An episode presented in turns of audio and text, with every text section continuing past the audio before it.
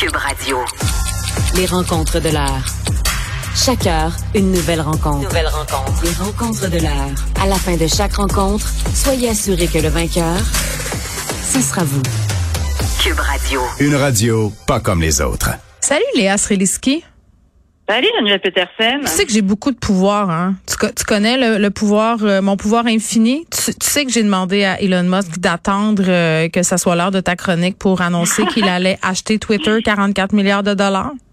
Juste parce que tu voulais vivre Ben- en direct mon cœur qui se brise. Ben oui, Ça, je voulais, ben je voulais qu'on tue la une, je voulais qu'on arrête les presses, euh, je voulais tout là parce que c'est ton pire cauchemar qui se réalise. Yo, pour vrai, oui, sincèrement. Il y a un chapeau de cowboy, la gang. Juste vous dire là, c'est là qu'on est. Mais sincèrement, je, ça me déprime. Puis en même temps, je veux tellement pas faire comme tous les gens qui disent comme ah, sais, tout, tout, tout l'espèce de boycott, tu sais, c'est notre réflexe de comme, tu sais, c'est très, euh, on en a vu beaucoup là des cas comme ça, de comme, je vais boycotter Tu veux dire de ah oui oui ben oui ben non ça on va ça. écoute on va tenir cinq six jours c'est comme quand je saisis le sel de ma fille tu sais Oui. puis je me dis hein tu l'auras pas tant que tu n'auras pas un comportement acceptable habituellement au bout de je te dirais trois à deux non euh, peut-être trois quatre heures je redonne qu'est-ce que tu veux Ben c'est oui, c'est ça Mais alors, est-ce que c'est ça qui va arriver? C'est-à-dire, euh, on rit, mais ça, ça, ça m'inquiète un peu. C'est-à-dire que Elon Musk, ça a l'air d'être quelqu'un qui fait du sens une semaine sur deux. Fait que c'est ça qui est un peu euh, inquiétant. Ce qui me fascine dans ce personnage-là, c'est à quel point euh, il a ruiné la vie des bobos du plateau parce qu'ils se sont tous achetés une Tesla de manière bourgeoise en pensant que c'était comme une manière éco-friendly d'avoir une auto. Puis ça coûte très très cher une Tesla, fait qu'il y avait comme un statement social là-dedans.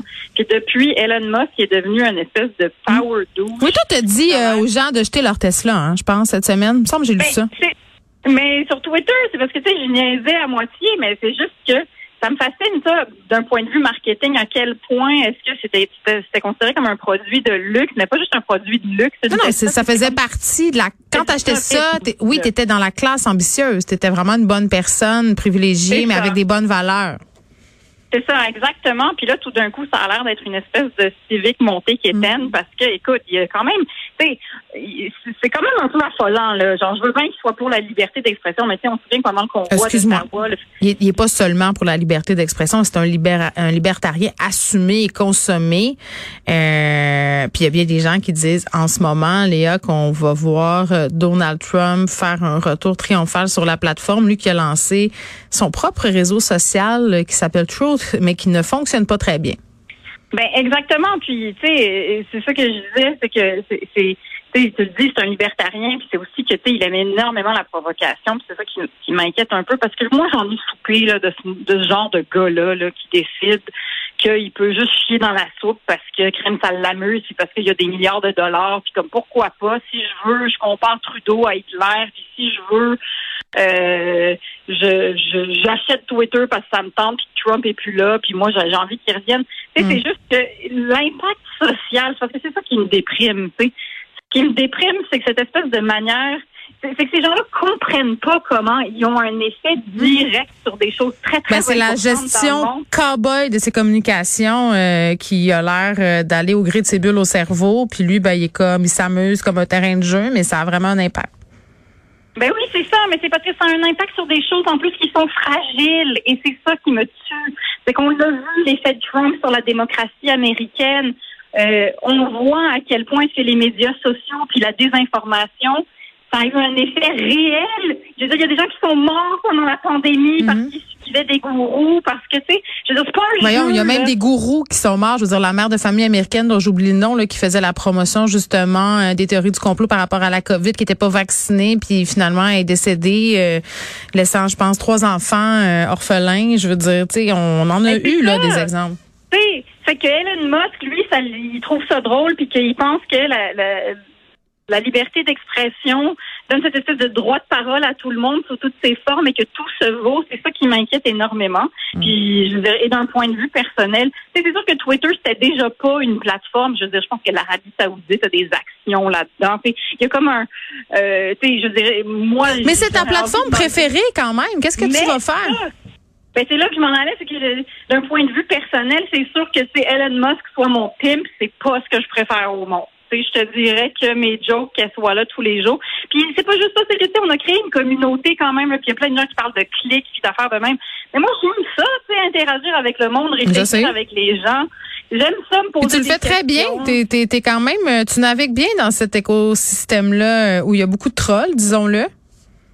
Ben oui, puis mais tu sais, je, je le sais aussi que tu sais, ça a un impact des fois positif sur des gens qui sont contents de lire les niaiseries que je dis parce que ça leur amène un sourire dans leur journée. Ben oui. Puis, puis le canadien, puis tout ça, puis je veux dire, on va voir si réellement ça se dégrade, puis si cette espèce d'habitat de Mais allez, vas-tu nous faire un, un, un Kanye West? Est-ce qu'il va se, se présenter à la présidence américaine? Ah, parle pas de malheur. On est rendu à ce point dans la mégalomanie, je pense, ou dans les problèmes de santé raison. mentale. On sait pas. Mais t'as raison, c'est Ben la oui. mégalomanie. Ben oui, Et complètement. euh, je veux dire, moi, je continue de penser qu'il devrait y avoir un salaire maximal parce qu'il n'y a aucune raison au monde que quelqu'un, un humain, soit aussi riche que ça. Ça sert absolument à rien.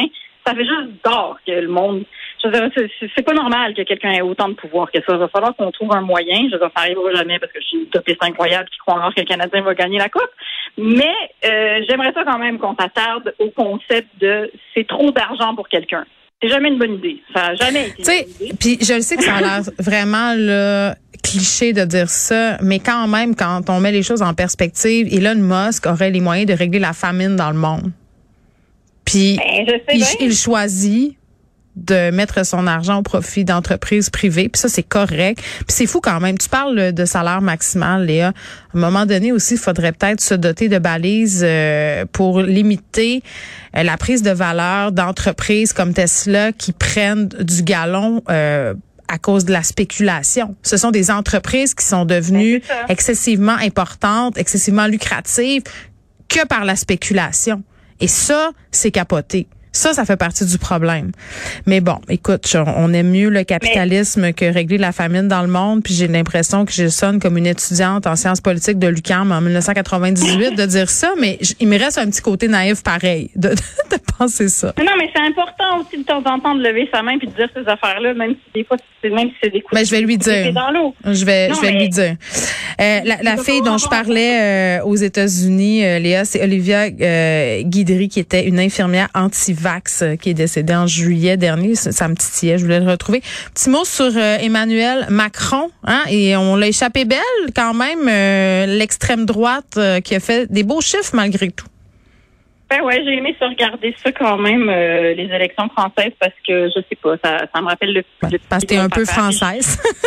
Ben c'est ça, mais je sais pas, je, je, je suis rassurée pour le pays de mon père, je suis rassurée pour lui. Je sais que lui Mm. a beaucoup aimé regarder ça, puis au moins Macron a gagné, mais c'est sûr que tu sais, c'est c'est un peu déprimant. Euh, c'est qui est déprimant, c'est les jeunes. Mais en Le fait. Pen qui gruge des, des points quand même encore, euh, qui s'avance lentement mais sûrement, puis ça nous dit quoi justement, tu sais, sur la direction qu'on est en train de prendre, puisque la- les droites montent dans tous les pays. Là.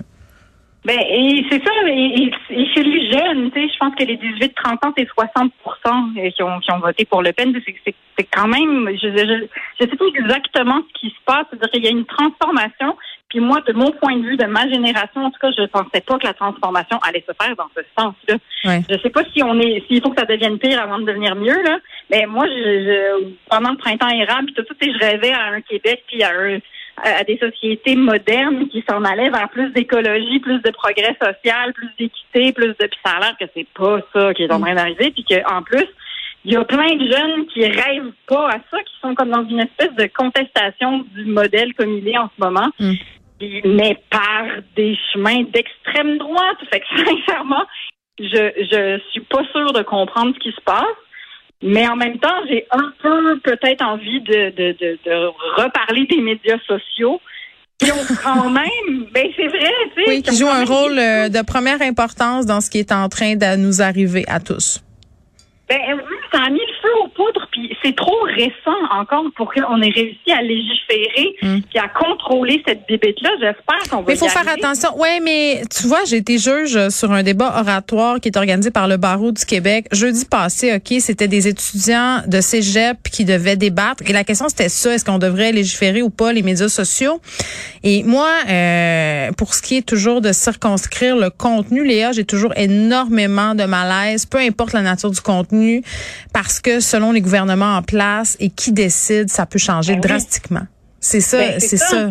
Puis c'est Puis c'est pour ça que cette patate chaude-là, elle continue d'être chaude, Exact. malgré que ça fait maintenant 20 et quel- quelques années, peut-être, Mm. Médias sociaux, Ouais. parce qu'on sait pas quoi faire. Parce que comment Exact. tu fais pour légiférer avec ça sans que ça Ben, on fait du déni. Don't look up. Puis tu vois, Ben, je trouve que dans ce film qui va devenir très très vite un classique de la psychotronie, le personnage du scientifique euh, milliardaire qui pense pouvoir sauver la planète, c'est une très belle métaphore euh, d'Elon Musk. Merci Léa.